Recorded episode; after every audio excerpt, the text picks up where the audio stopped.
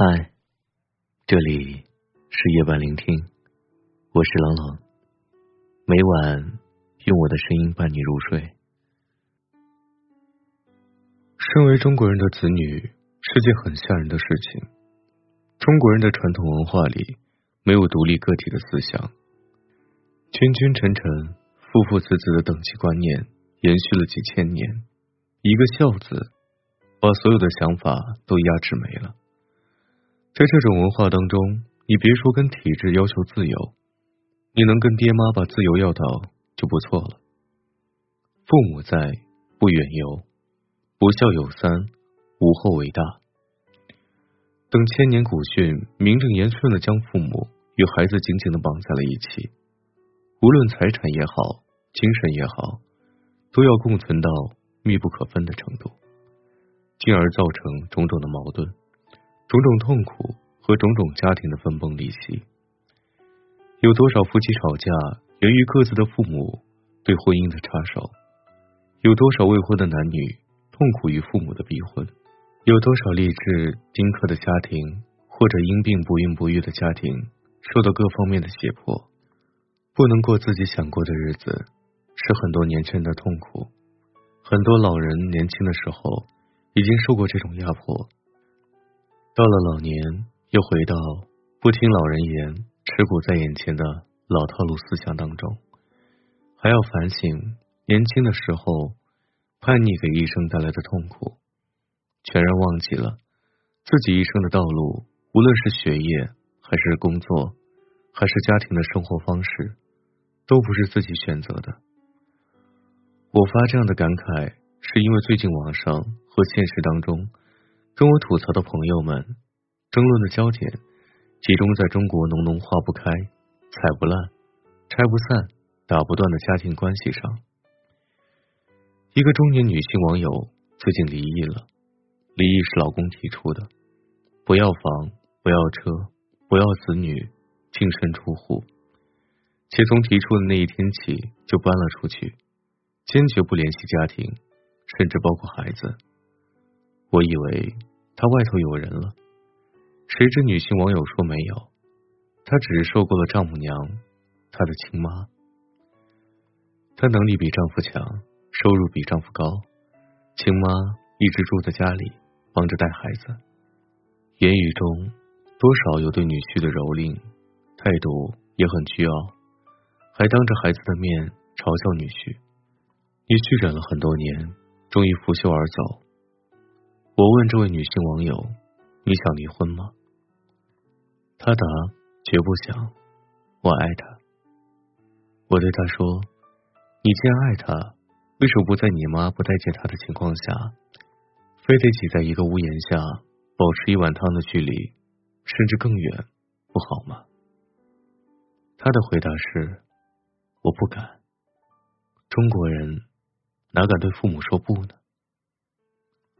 我说：“你不对爹妈说不，就明显是在对家庭说不，因为你把自己的家庭生活方式拱手让给了爹妈。现在你的目的达到了，你的丈夫让位了，你觉得你现在拖两个孩子，还有一对强势的爹妈，你能找谁做老公呢？”他无限忧伤的说：“不找了，等爸妈过世了，我再把孩子他爹哄回来。”我大笑的说道：“你真觉得你前夫会等你十几年不结婚吗？”这样的案例不胜枚举。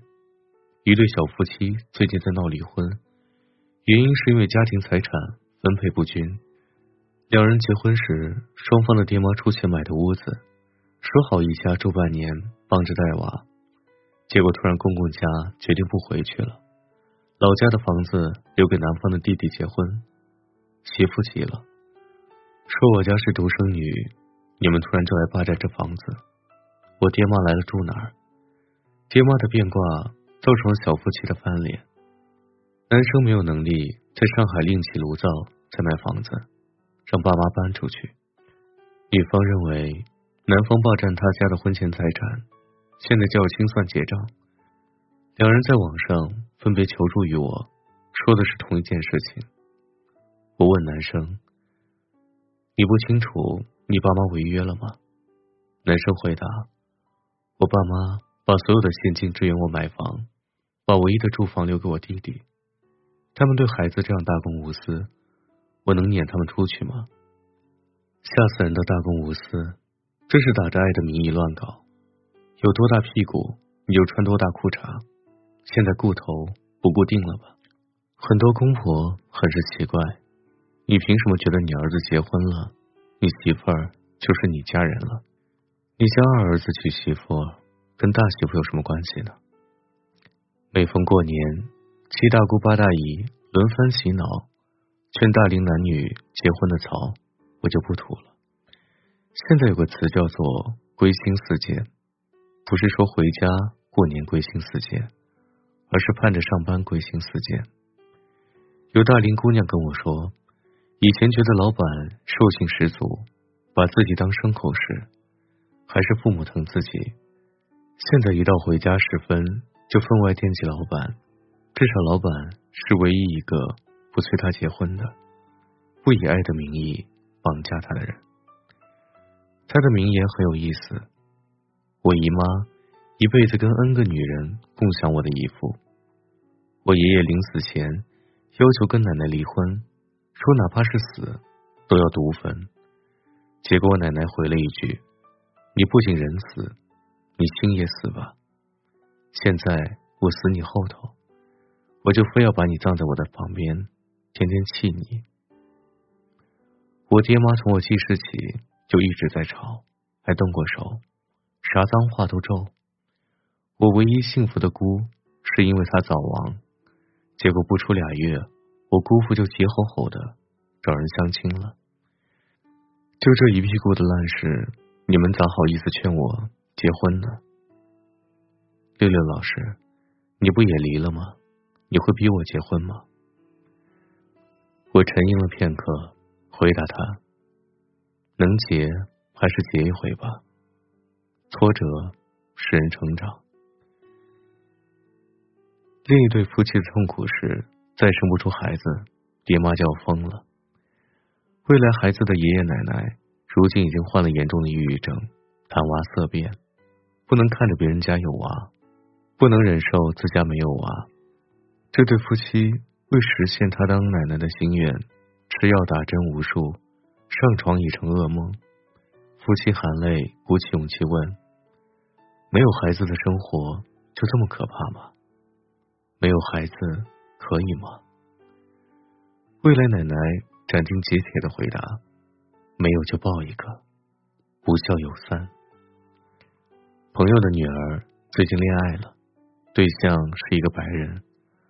朋友夫妻俩天天百爪挠心，想用苦情计、车轮战以及攻心战等各种的方式翘边。原因是怕自己老了不能与闺女在一起，毕竟中间隔着一个外族。我说，孩子爱谁是他的选择。你们非得掺和啥呢？还老想给人带孩子，国外夫妻都自己带的。他幽怨的看着我，对我说：“这孩子我教育的这么好，不就白给人家了吗？”我答：“至少头上没个婆婆气你，你闺女能当家做主。”我对儿子的主张向来是：你是自由人，你是社会人，咱俩彼此不干涉。各过各的，你爱谁是你的事情。你需要我，我就帮助你；你不需要我，我就躲远一些。可谁知道，我在新加坡有一天吃饭的时候，在饭店里看到了一个优秀的华裔男生，相貌儒雅，举止得体，身边竟然坐了一个印度姑娘。要是灯开暗一点我都以为她是对着夜空说话呢。我的心顿时疼了，我坚定果断的对儿子说：“你记住，以后不要找印度人或者是非洲人做老婆。妈妈不能接受自家的孙子看起来像是伸手能搓出灰一样，没洗干净，尤其是满嘴的饶舌口音。”儿子对我说：“那白人呢？”我想了想，对他说：“也不如亚洲女人。”最好是中国的，秀才忍不住拉着我的胳膊，对我说：“你管那么宽，这是他的生活，到底是他找老婆还是你找媳妇儿？再说了，中国女人，你自己都写过双面胶，中国婆媳矛盾还少吗？”我想了一下，坚定的回答：“如果找中国媳妇儿，即使是矛盾，那也是人民内部矛盾；要是找老外，”就是敌我矛盾，只要你是中国人，你就不能免俗的忍不住把孩子据为己有，忍不住想插手他的世界。